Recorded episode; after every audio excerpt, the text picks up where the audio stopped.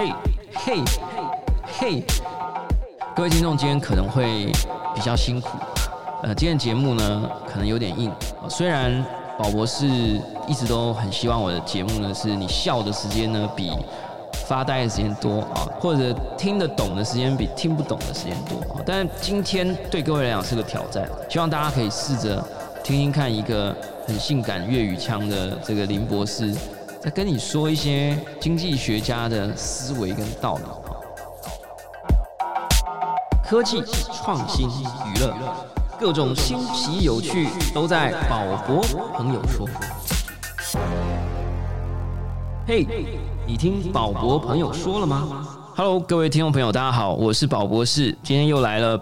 宝博朋友说的这个节目啊，无论你是从哪一个平台听到这个节目，也都欢迎你继续收听下去，不要转台哦。好，今天呢，宝博士又再度的有一点紧张哈，因为今天来的来宾呢是非常难得也非常特别的一位贵宾啊，搭了十一个小时到十三个小时不等的飞机啊，看他是绕哪一条航线，或者从哪一岸出发啊，那来到从美国呢来到台湾。啊，参加圣人大道电影的首映啊，是这个 Self 的联合创始人暨首席经济学家林仲生 Tom Lam 林博士，让我们掌声欢迎他。Tom，你要不要跟听众朋友打个招呼？哎，大家好，大家好。大家不要听他觉得好像很谦虚啊，就没有这种很就是很强壮的声音。但他的心智呢，其实是非常厉害的哦。这个宝博士从二零一三年第一次认识到比特币的时候呢，我唯一能够询问的对象呢，就是 Tom。为什么呢？因为他是这个芝加哥大学经济学博士啊。大家要知道，经济学界里面有所谓的门派，其中一个大派。不知道是不是最大的派哈，就是芝加哥学派。对，这是什么？第一大吗？第二大吗？就是像这种昆仑派这样，这是怎么样？说明一下。哎，你问一个从芝加哥大学毕业的人，大。当然就会跟你说是最大的，但你问一个哈佛毕业的话，他们也会说他们是最大的。哦，所以所以就是哈佛派就第二派就对了。他们是叫哈佛派吗？没有没有，就名字都是别人给的嘛。啊，就你知道自己叫自己的名字，通常都是假的啊，通常都是别人给的。好，这个时候大家应该已经发现了，这个林博士的口音呢，就有一些非常性感的这个粤语腔。对我其实就是不会说普通话，没有了，我觉得很标准，沟通上完全没有问题啊。那这个林。博士现在的现职呢？除了刚刚这些身份之外呢，呃，现职他也是跟超人一样有一个 daily job 啊，就是这个 Clemson University 的经济学系的教助理教授啊，助理教授啊，跟宝博士一样啊，是在学术界的最对的。最青春、最具青春年华啊，跟所有人最热切的合作的这样 这样的一个阶层，这样好了，大家可能觉得不好笑，学术界的人都会笑。对，学术界的都会懂得学学术界人都会笑。对，好，不管啊，今天呢这么难得的机会啊，就是还是想要来闲聊一下啦。因为我们讲宝博朋友说，就是要找宝博的朋友来说一说啊，来说一说。就是 Tom 其实，在脸书上相对是比较低调啦，所以我们都是在私讯里面聊天。所以最近说实在也没聊什么啊，所以我们就是。不一定特定聊什么话题，因为其实经济学家在这个世界上好像算是一种稀有人种吧？是不是？整体比起来，就是说，电脑科学家跟经济学家哪一种比较多？不知道诶，但是我觉得，因为你是比较多电脑科学的朋友，所以你就会觉得电脑科学的人很多。对，我觉得我也觉得经济学家蛮多的，太多了。OK OK，所以对我来讲，就我这个世界的人能认识一个正牌经济学家，我觉得真的很棒。因为当时啊，就比特币嘛，跨龙博，我就第一个，我永远记得，我第一个就传信语问他说：“哎，到底怎么回事啊？啊，为什么有一个这个比特币没有政府、没有国家啊，也可以存在的？”他真的不是骗人的吗？之类。好，我们先不谈这个，因为这个牛也会的区块链今天不一定算正式开始啊，反正就是或者是不一定算正式的一集啊。因为我觉得难得飞来，无论如何我们都要来拷问一下经济学家对这个世界的看法。我其实自己做了一点调查，OK，就是呃列出了一些想聊的题目啊。那听说你刚刚看了第一题你就有意见，对我超有意见。第一题是什么呢？就是。就是身为一个经济学家，你是如何管理财富的这样。呃，哎、我我没有说你要建议我们怎么管理富，我们只是想要知道你怎么管理财富的这样，或者你觉得怎么样管理财富的方法是没有经济学家管理财富，就找专业人士去管理，不要找经济学家去管理。，哦所以经济学家跟财富这两个字是两个不同的这 concept。不一定啊，但也有可能是有一些经济学家也很会管理财富，是可以的。那比例呢？我我们要怎么样 test 一个经济学家是可以管理财富的经济学家，还是不能管理财富的？哦哦，我告诉你，很多经济学家都很穷的，对，所以就就不代表找经济学家管理财富就会特别好。那有没有什么一个考题考他一句，就是知道就是哦，知道他如何对对对会不会管理财富对对对对，有没有这种？没有。诶 没有吧？就我我我在想就，就因为你问我如何管理财富，我也不知道，因为应该说每个人都会有自己管理财富的方法，但我也不知道自己是不是专业或者是不是好人。啊，所以总之，经济学家 没有很多都很我穷我告诉你一个事情，就是你跟那些读经济学的人谈话，你就会发现他们都会有一个烦恼。那个烦恼就是什么呢？哎，比如说你去读一个博士，或者是去到比较出名的学校读，然后呢，你的亲戚朋友啊，都会来问你什么问题呢？就问你，哎哎，明天哪一个股票会升，对吧？明天哪一个股票会涨？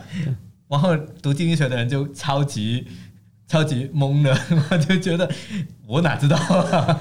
对啊，这大家都会忍不住啦。我也对大家都会忍不住我也承认，我也忍不住问过几次，Tom 就说：“哎，那个什么币，对，什么 币会涨啊？看呢我就说，你问那些我我比较客气，我会说：哎，你怎么看呢？”哎，对对对对对，你都会，就是说我们学术研究对吧？对啊，好了，所以总之，经济学家跟财富专家是两种不同的人的人哈，大家不要搞错了哈。那所以，如果你对经济学家如何管理财富感到好奇的话，你可能要先问一下他，嗯，在哪一间银行有开户啊？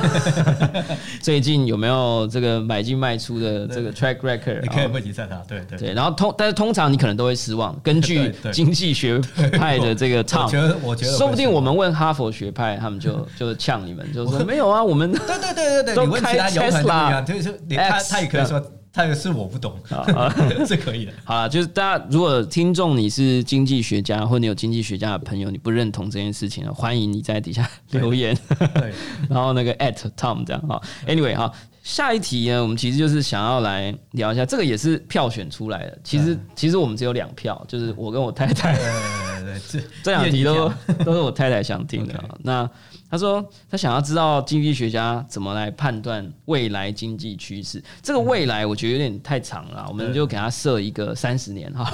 对对对对对。三十年有机会吗？其实未来那个年期反而没那么重要，就你说十年或者三十年没什么所谓。但问题是，就哪一个部分，哦哦这个是哦。最重要的。好，那那我们想一下啊，就是很多好好，我知道我知道，我最近常常看到很多报道，就是朋友也都跟我说就说这个世界会进入一个负利率年代。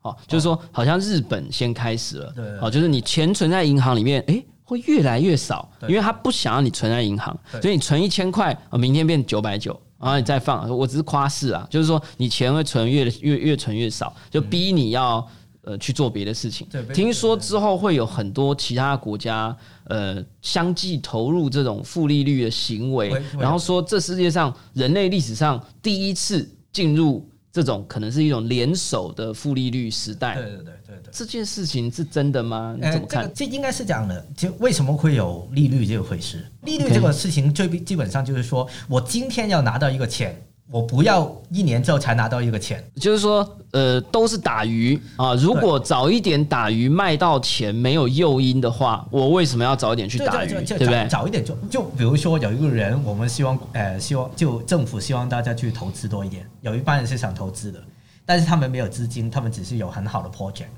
然后他就借钱回来，对吧？对，借钱回来盖房子啊，盖高铁。啊，对对对对，盖各种，就或者是动物园啊生意啊，或者是或者对是生意拍的电影啊什么的。对，拍然后，然后就如果他们能做这个事情的话，那是最好的。但是如果没有资金怎么办？他给一点的利息，他就可以借到钱回来了。哦，就是我没有希望，就是我，如果你一百借我，我下次还你的一百，你就没有诱因了嘛。对所以所以我们发明了一种东西叫利息。对对对对啊，利息或利率，利率，对对对对，就令到令到令到借给他的人可以得到一些回报。但问题是，这个东西是是令到那个投资或者是做生意那个人是一个成本来的。所以最好的你说拍电影的人。对啊，对啊，就当然那就啊，对啊，对啊，啊，如果负利率了，我跟你借一千万，然后我还你九百万，我说负利率，然后就负啊，就是零，比如说零也是很开心了，已经对吧？就你借钱，谁很开心？拍电影的人很开心嘛，因为我他就我借完钱之后我就还一样的对对价钱，就就对那个投资环境来说，你有一个低一点的利率是很好的。但是他现在是负的，他说是负的。我跟你说，这为什么会负？这政府一直都会做很多事情去压低这个利率这个事情。就就为什么常常大家都会说有一些国家会印钞票，对吧？印钞票的意思就是印到。这个市场上面钱很多，我们会不会被骗了？就是政府都骗我们说安啦安啦，没事啊，我们就负利率嘛，付一下，对，然后越付越多，然后突然世界进入一个超级奇怪的状态，就是超级奇怪的状态是什么呢？就是其实你你要令到那个利率一直都很低很低很低，呃，是有代价的。什什么代价？你那个方法就是其中一个方法就是你令到大家这个整个市场上面都很多钱了。然后钱是可以印出来的，会不会造成一些问题？好吧，但他在造成问题之前都会跟你说没问题。好，我听懂了啦。我觉得这个毕竟学术界的啊，就是他们讲的不能讲的太，you know，就是他们需要对他们的学术的声望负责的，所以他没有办法在大庭广众，尤其是这千万的这个宝博朋友说的听众面前，对大家讲出太警示的。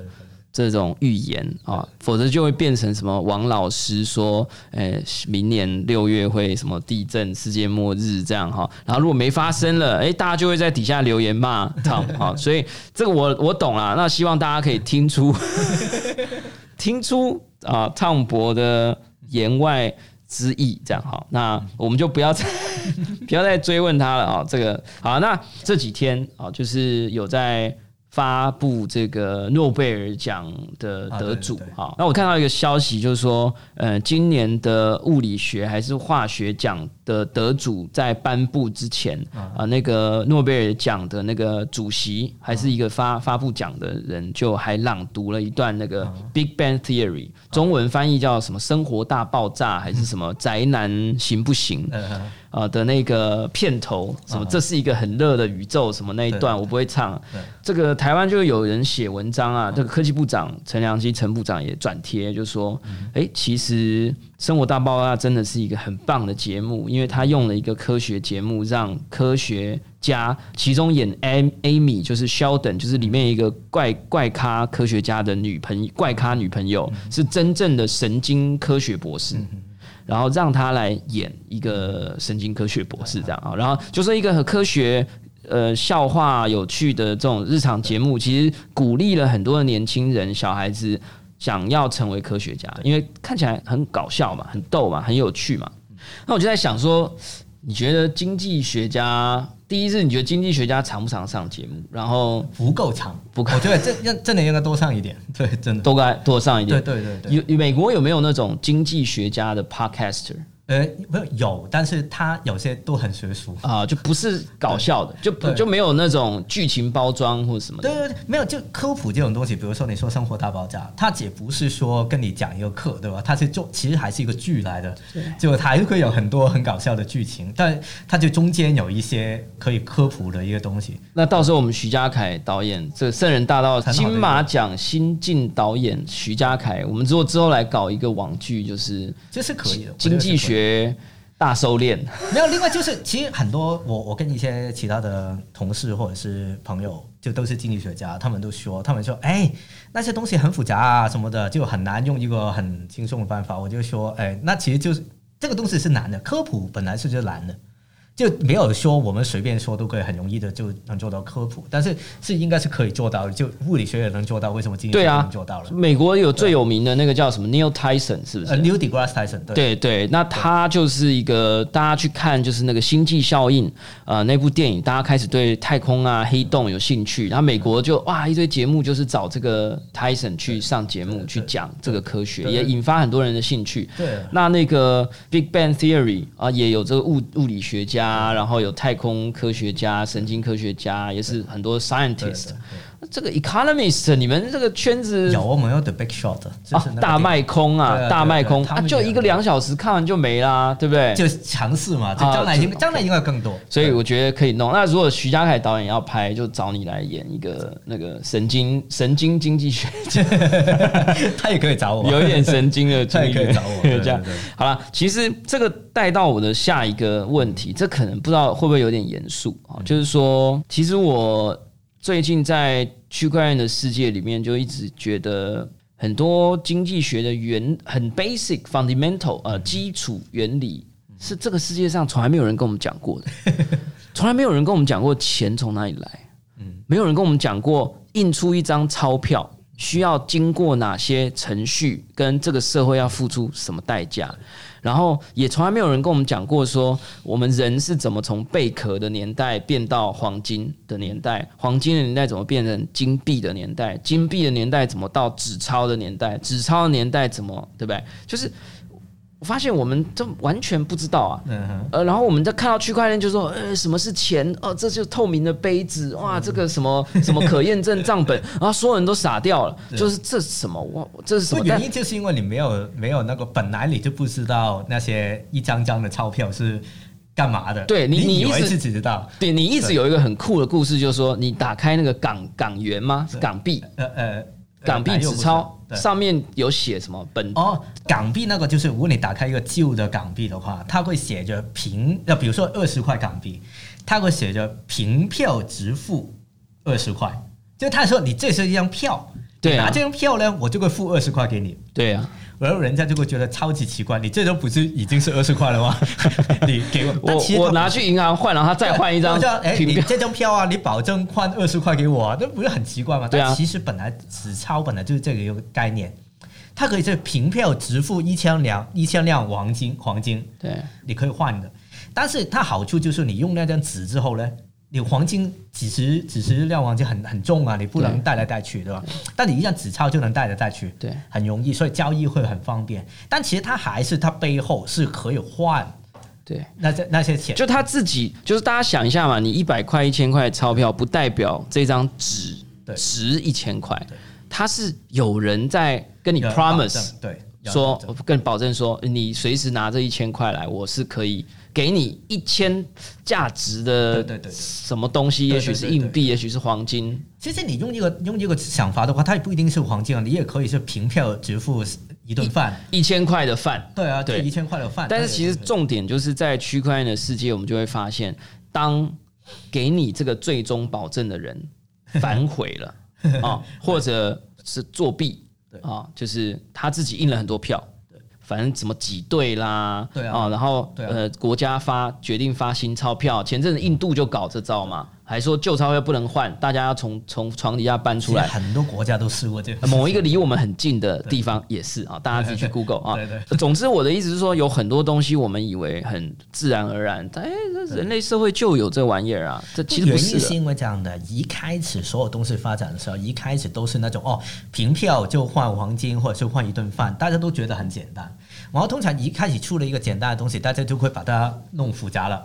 然后越变越复杂，越变越复杂，大家忘记了它一开始如何来的。然后当变复杂的时候，大家就有叫什么 cheating，啊，对啊因为有一些系统你搞不懂了，你搞看不见，大家开始搞不懂了，然后就开始有有聪明的人，相对聪明的人，他就会开始从中获利。对，就在不透明的杯子里面变魔法啊！我一直讲杯子的原因，是因为大家可以去 Google 圣人大道的前导预告啊，就是我们就在讲说，哎，现在的金钱流动就像这个变那个杯子戏法这样，啪啪啪啪，然后你就说，哎，那钱在哪呢？哎，都不在啊，就是你现在去银行里面找你存的一千块。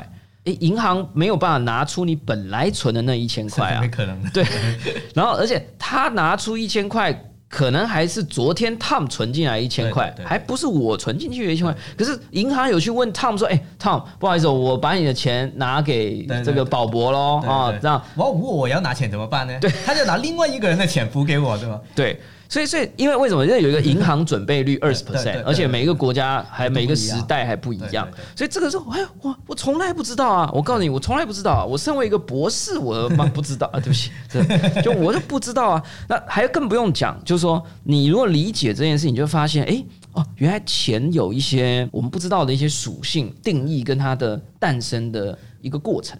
最重要的是，所有这些东西一开始都是没问题的，他都会跟你说一个很合理。就比如说银行拿你的钱，他一开始啊，对，但其实也没有说不合理。但是，就当你它越来越复杂的时候，就有人就把那些不合理的东西混合在里面，就变杯子戏法了。因为反正他八十个杯子在那边，嗯，这样你也不知道干嘛，你也不知道我钱到哪里了，这样，然后对不对？那等到我说，哎，我要我的钱，这样，然后他就说，那你。背过身去，我等三十分钟，我再找出来给你。所有东西都是在没有出事之前都是没有出事，这个是好，不要多说，不要多说啊。其实意思就是说呢，嗯，我觉得包含国家啊，什么是国家啊？我其实也听到 Tom 跟我讲一个很酷的概念，他说经济学界里面国家的概念其实是叫做 economy，就是一个经济体。对一个经济体，国界的出现很可能也跟一个货币的流通的极限，或者是军队以前的移动的范围等等，就是啊，这很复杂。但我其实就在想，当时我就问他说：“哎，我想要推动一下台湾以后可以呃幼稚园就开始教。”经济学 啊，我乱讲啊，不是幼稚园跟小学啦。哎，我们学地球科学啊，国语啊，英语啊，美劳啊，体育啊。哎，我每天都在用钱啊。小学生现在就要去买十块钱面包，然后大家在吵说那个智慧型贩卖机怎么是？哎，经济这个对不对？呃，我不知道在台湾，在台湾你们中学学经济学吗？就没有啊，我连大学都没学。我告诉你，我就是一个经济白痴。就是香港，我们就大部分学校。初中三年级都会教经济学。初中三年级啊，初中好像是台湾的可能国中吧。你看我们台湾这样多多智障，我我这 讲我自己，我讲我自己，我是真的觉得说，哎，搞什么？就是我们每天我的生存权利，我的工作薪资为什么低啊？为什么这些结构如何造成的？我通通不知道。然后我们只是说，哎呀，生气啊，我们上街头啊，对不对？呃，早一点学经济学，我是。大概赞同，但也要看他如何教，对吧？啊，就他看他看他课程定成怎么样。但是 in principle 我是赞同的。但现在美国就流行越早教一些新东西，像那个他们现在 computer science 写程式，对对，他有那种 quantum physics for kids，就是量子物理学幼儿版。我觉得这种是这种都是呃，就也有 Python for 对啊对啊，就是什么程式语言，对对对，对不对？如何做网站？三岁没有，所以这种就是我通常通常人家问的时候，我都会说要看他如何做。有一些是没有做很好的，就坏掉了，那小孩就坏了，坏掉了。就就因为他们其实就没有真的很想教，他只是想做一个美。有时候就只是想说啊，有一个标题说啊，你五岁就学啊。之前不是有好像有一个什么五岁的 MBA 吗？对对对对对，我华人最爱这套，就是我我的学校，我说我八岁开始教，另外一个就是说我七岁开始教。那那我就没有说华人，就其实美国人也有的，这人都很很多时候都有这种。但是如果你真的搞一个课程搞得好的话，有些概念早一点学确实有帮助。对对啊，所以呃，就比如说所有东西都有代价的，这种东西也是经济学的概念。小朋友学一下，我觉得是好事。对，总之我就是感觉我是阴谋论者啦，就是有时候我都觉得大家就故意不教我们，就是所以我们就就是对不对？就是银行领不到钱，我我也不知道怎么了。哎，靠，为什么我钱存银行不见了？对，我其实是想推动这件事啊，但是我也不知道从何做起。那这刚才不是说科普吗？其实我觉得很多都是就你学校不教，然后你就科普教啊，然后科普教其实也是好事，因为大家不用考试。就喜欢学的都可以多学一下，然后你用一个有趣的方法去学，也可以补了一些就学校课程不足的地方。确实啊，我们拍《圣人大道》这部，哎，又来自入了。《圣人大道》《圣人大道》这部电影确实就是希望做一个尝试啦。我我觉得现在片商也有一点紧张，就是怕大家觉得什么什么区块链电影好可怕，那就觉得比返校还可怕的，不敢进去。明明返校应该更可怕的。对对，没有啦。但是返校因为很可怕，大家去看嘛，所以大家觉得哦，区块链好可怕。然后大家去看，然后发现。哇，好恐怖啊！推荐大家，哎，你知道吗？那个圣人大道，哎，不错啊，这个方法超恐怖的。那当初这个电影，然后要找我，我是一个经济学家，我我不是拍电影的，我也觉得，哎，你就拍一个电影嘛，对吧？后来发现你电影就是很认真，所以就才想找一个经济学家去说，就也不只是一个电影，对也有一点点的的东西。我我我都说是区块链世界的举光原地啊！哦，你可能听不懂，就是 男生去当兵就要看一些很剧情比较嗯没有起伏，啊，这个我听得明白。比较那个一些训练教育的影片这样。但我们是很精彩的，我们是很精彩，就是精彩就爆精彩的，那精彩是举重很。重要的。对，讲个八卦，就是听说《圣人大道》电影里面有一些画面，就是一些经济学的公式会出现在墙壁上。哦，对对对，就是大家不知道有没有看过一部电影叫《社群网站》，就是在讲那个 Facebook 创办的过程。然后里面有一个经典画面，就是那是达芬奇，就是达芬奇导演吧，我记得。然后就在那个透明的窗户上要写上一些公式，看起来比较 geek。然后就是哇，就要写一些很厉害的数学公式，讲说哇，我们这个 Facebook 演算法哇多强了啊，对不对？就是就猛翻整个哈佛大学这样。然后我们也有类似的剧情啦，就是一个很厉害的一个新创公司，然后发明了一些新东西。白板上有一些公式，大家如果有看那个《Big Bang Theory》，就是《生活大爆炸》，宅男行不行？也里面也常常会有这种彩蛋在背后的白板啊，还是墙上啊、黑板上面。听说《圣人大道》也有啊，每一条公式都出自 Tom 手，对，这些都是我写，所以是怎样？是我写。你你你其实还不知道哪些镜头。我我告诉你，这个在玻璃上面写公式这个东西，再早的电影也有，就是《Beautiful Mind》。台湾翻《美丽境界的一个数学家。也有啊也有是。就就一定要有一个很专注的拿着一支对笔在哇在玻璃上写，为什么？因为运镜比较好运，对，就你在黑板上面写，同时可以拍到很难拍，对吧？同时可以拍到字，也可以拍到人，这样。对对对哎，所以怎么样？你要你你写了很多公式嘛？就写了很多，就真正因因为我也不知道，就那些会在哪里，就哪一个剧情出现，就我也是不知道的。但是我大概知道是用来干嘛。所以你就写了一堆公式，然后画了一堆图给他，对然后你也没做注解，所以有可能主角在讨论那个存款利率的时候，结果白板上面讲的是那个哎，我有解释给导演听的。啊，所以 所以不会经济学家一看就觉得，哎、这这不对啊，这样。应该不会，应该不会。总而言之，听说有这个彩蛋啊，那有有有，每一个公式都是可以经过芝加哥学派的验证吗？这个跟芝加哥学派没关系，这个就是因为因为 觉得讲起来很因为很多其实都是从一些论文。也有我自己写的，应该说很多都是我自己写的，因为在那个论文里面，就我肯定会就检查啊，令到他知道他是对的啊才写上去嘛，所以所以就应该是没问题。应该是没问题的。所以但听说有你有留一手，就是说你有藏一个，就是你要真的是经济学家，你如果很仔细的去看，可能你会找到一个 bug。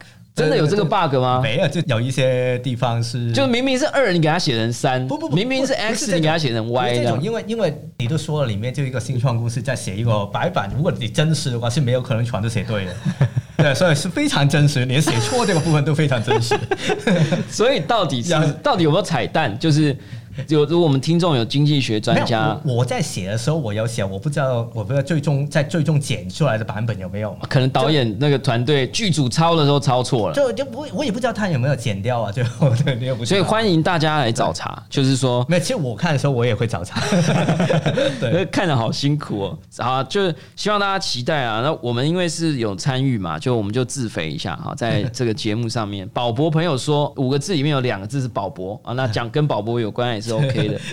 好啦，但我们觉得还是来聊一下我自己很严肃想要聊的问题，就是这个布莱顿。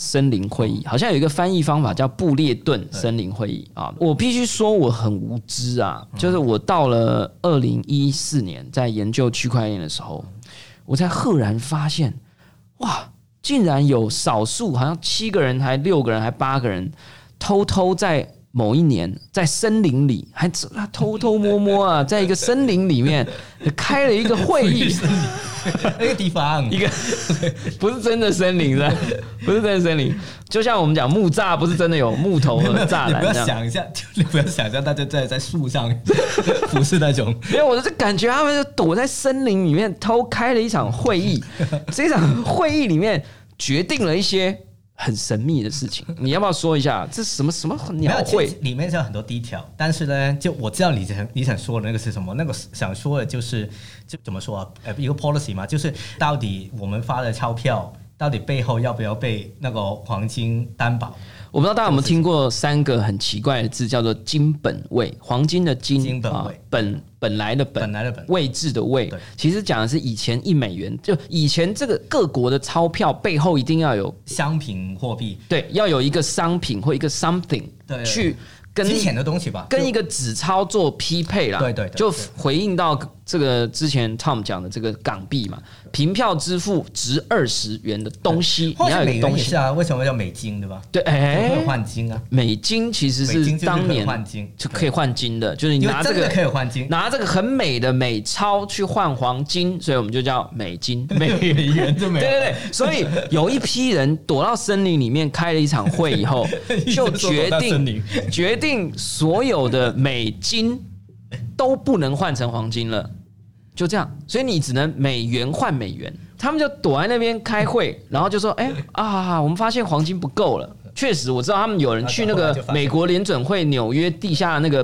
本来放黄金的地方，发现都拿去借人家了，然后剩下哎靠，怎么剩那么少？然后他说：“哎呀，看要回来也很麻烦哎要乱来了。对，那就啊，不然这样好了，我们就就拆了，这样有点像分手，就哎、打电话啊，也不能打给黄金嘛，也不能打给全世界有美金的人，就说啊，那不然我们就分手了哦，这样，然后就分手了。我们全世界所有人拿美元的人，就这样，他们失去了可以换黄金的百分之百的这个对价关系。后来你就会发现，美元是美元，黄金是黄金，它自己有一个价格。对对对，我记得参加会议的人有一个叫 J.P. Morgan 的人，是不是？对吧？我忘你忘记了，有一些金融巨擘，那肯定有有有。然后跟政府高层的单位，好像还不止一个国家有。有有有，我没有记住的那个 list，就我没有记住所有那些人的名字，你可以查到。但是我刚才想打断你那个地方，我就说他本来是在说就可以兑换，但有一个兑换价，对吧？就那个黄金。然后后来呢，想想取消这个东西之前呢，他还经过一个过程，他就调了一个价格，就调了一些，就一年就调一点，调了调了，大家都发现没办法了，然后就说我就不调了，就取消了这个东西。呃，就他是经过一个过程，但一开始你问这个东西的时候，就能不能凭票就换黄金重不重要？对啊，呃，现在都不能换了，你看到美国也没有。所以如果他哪一天真的发疯了，他就说：“哎，拍谁？我们调理理论上是可以的，就比如说美国常常都说可以印钞票，对吧？对所以是可以的，他理论上可以乱印，但他就他没有，对对对，我们只能相信他不会发疯。对对对，你可以这样说，对不对对对，我我们继续先来妖魔化一下这个，不是啊，就是 我我查 Wikipedia 哈，他是说在这个 Bretton Woods Conference，对对，所以是不是在森林啊？不是，不是森林，怎么办？这个整个气氛就破坏掉了。对对对，就你我脑海当中想象 Lord 我脑秘密会议，我脑海当中那个 森林建构的非常完整，我现在就瞬间就破灭。对。然后呢，其实有美国代表，这个 Harry Dexter White 是 White 很有名，他好像是以前的财政部长。对然后呢，中国在当时也有一个代表，一九四四年叫孔祥熙，对对哦大家自己去查哦，这是很有趣的一个人物。呃，为什么这个会议我觉得很有趣？先不管是不是森林啊，就是区块链世界的人有一部分的人很反对这个会议，因为他们觉得你取消了钞票兑换实物的权利以后，你就可以随便来了。所以我们手上拿的东西，钞票是很虚幻的，是很虚幻的。我们必须信赖政府不会乱搞，我们手上的东西才有价值。这样，然后区块链世界一度，我甚至一度我也参与了这个愤怒的一环啊，就觉得啊，这个怎么乱在森林里面开会这样。后来我看了一本书，叫做《金融诅咒》啊，也是宝博朋友说的啊，就是刘义成大哥，那将来银行的创办人之一。他就介绍这本书啊，啊我看完了，诶，这本书一个英国人写的，很奇怪，他说当时这个会议是花了很大力气想要拯救世界的经济，说他们当时发现有很多这种金钱的非生产性移动，也就是说呢，我把钱放到开公司啊。免税天堂啊。那些国家，什么萨尔瓦多啦，什么岛啊。BVI 啊，就是一些，然后他们突然发现了很多没有价值的金钱流动，可是却因为税率还是什么的东西，创造了很多没有意义的收入，利率啊，或者是价差、汇差，然后这些钱就是一直流，一直流。越流越多。然后听说这个森林会议是为了阻止这件事情，然后后来就失败了，所以导致开完了会，后来很多人不遵守这个会议早早这个达成的某一些共识，导致我们现在还是有很多这个钱流来流去，不是生产。这个我不能猜测他们的目的，就但但其实很明显嘛，就他如果就如果你有一个有一个协定，就是说你要可以兑换黄金，其实。可以兑换这个东西不是最重点的，是你不能乱印才是最重点的。可是他没有啊，就说我不对够的啦，所以就没有在兑现这个承诺的时候呢，大家就所谓可以乱印。但你也要想一下，为什么为什么大家会愿意脱离这个金本位的脱离金本位的这个事情？就除了他们其实根本就没有那么多金可换之外。其实经过一段时时间之后，有很多经济学家会发现，货币的供应如果是完全固定的话，是会出问题的。哦，所以但是黄金的生产就也不是完全固定，但是你也不能无增加太多。突突然明天变十倍？对对对，你不没办法做，没办法这样做。但是有时候我们在为了这个经济体的一些好的目的，我们是需要调整这个货币的供应的。所以就黄金就没有这个 flexibility。你可以说，回到比特币，比如说或是虚拟货币，大家都会说要有一个卖点。其实比特币，我尤尤其是两年前、三年前，大家看比特币，大大家都说比特币的好处是什么呢？其中有个重要好处就是它的供应是不能增加的，对吧？就是它有一个固定的量，两千一百万颗比特币，就有点像这个世界的黄金一样，就是你就这么多了，OK，所以大家就不能乱发，OK，这个是大家都说这个是一个好处。作为一个保值的一个东西，就它是一个好处。但但是作为一个货币，它是不是一个好处呢？就如果它真的是那么好，大家现在也可以用黄金啊，对吧？好，我其实觉得啊，听众可能会有点辛苦啊，因为林博士就是一个学者啊，就他不会告诉你答案。他就是，哎，这个真的有好处吗？哎，也不是没有好处啊，这真的有坏处啊，也不是没有坏处啊。好，这样我举一个例子给你看啊，我举个例子给你看，你可以想象一个很小很小的店，他派一些早餐券，对吧？然后你可以拿来换早餐，他到底发多少早餐早餐券才可以呢？发的太多会出问题，对吧？一个店他就不能换了，对吧？但是如果你发太小的话，那就没有了本来那个券的那个目的。那你会觉得一个很小的一个早餐店跟一个超大的一个 shopping mall 或者什么的，那个超大的 shopping mall，它当然最好发多少，那个量当然会比一个小的早餐店要多，对吧？所以就这个那个券其实就有点像一个货币，所以它那个货币到底应该发多少，是在不同的情况有不同。就算你说没有读经济学，你也会知道一个小的早餐店它就不应该发太多的。但如果你是一个跨国集团，很多你可以发多一点。经济体也是一样的，就就你不能只是有一个最完全固定的一个一个数目啊，就说是最好。我不知道听众怎么样。我其实刚才讲到早餐店的时候，我的大脑就已经在早餐店里面。我 我没有在那个卷上啊，但我我理解，其实他们就一直都很热心的花很多时间在跟我啦，跟我介绍这个一些我想不通的事情，然后举很多例子啊。但是也希望听众，我今天等于是开源了啊，暂暂时开源了 这个这个 open source 啊，这个 Tom 啊，让大家来听听看他对一些事情的看法。所以我们刚刚听到了一些森林里面的会议啊，哈，然后或者是港币上面旧港币上纸钞上面的一些神秘的语言呐，哈，啊，这都非常有趣。最后啦，最后就是想要问一下，因为我们这个系列有一个很重要的主题，就是叫牛也会的区块链。我想问你说，你觉得区块链真的值得牛去会吗？就是说，区块链真的有办法牛也会吗？牛真的要会吗？意思是说。你身为一个区块链的，呃，也不能讲玩家，就是说知识分子，区块链世界的知识分子，跟经济学界的专家，你觉得大家真的要去了解区块链吗？我们真的懂吗？值得我们花脑力？去懂吗？然后就所有这些东西都有技术层面跟应用层面嘛。就应用层面，我觉得大家都要懂，因为因为这个确实，我最少我相信是将来就这个世界一个很重要的组成部分。但技术层面，就比如说互联网，就现在也不是很多人都知道互联网底层到底在干嘛的，TCP/IP 啊，UDP 啊，Exactly。就就说我就觉得，当当年比如说在九几年的时候，大家说，哎，我要学。互联网嘛，你现在用现在二十年后的人来跟他们说，你都会跟他说，哎，当然要会学，要学啊。但其实大家都在说，都是应用层面你要学。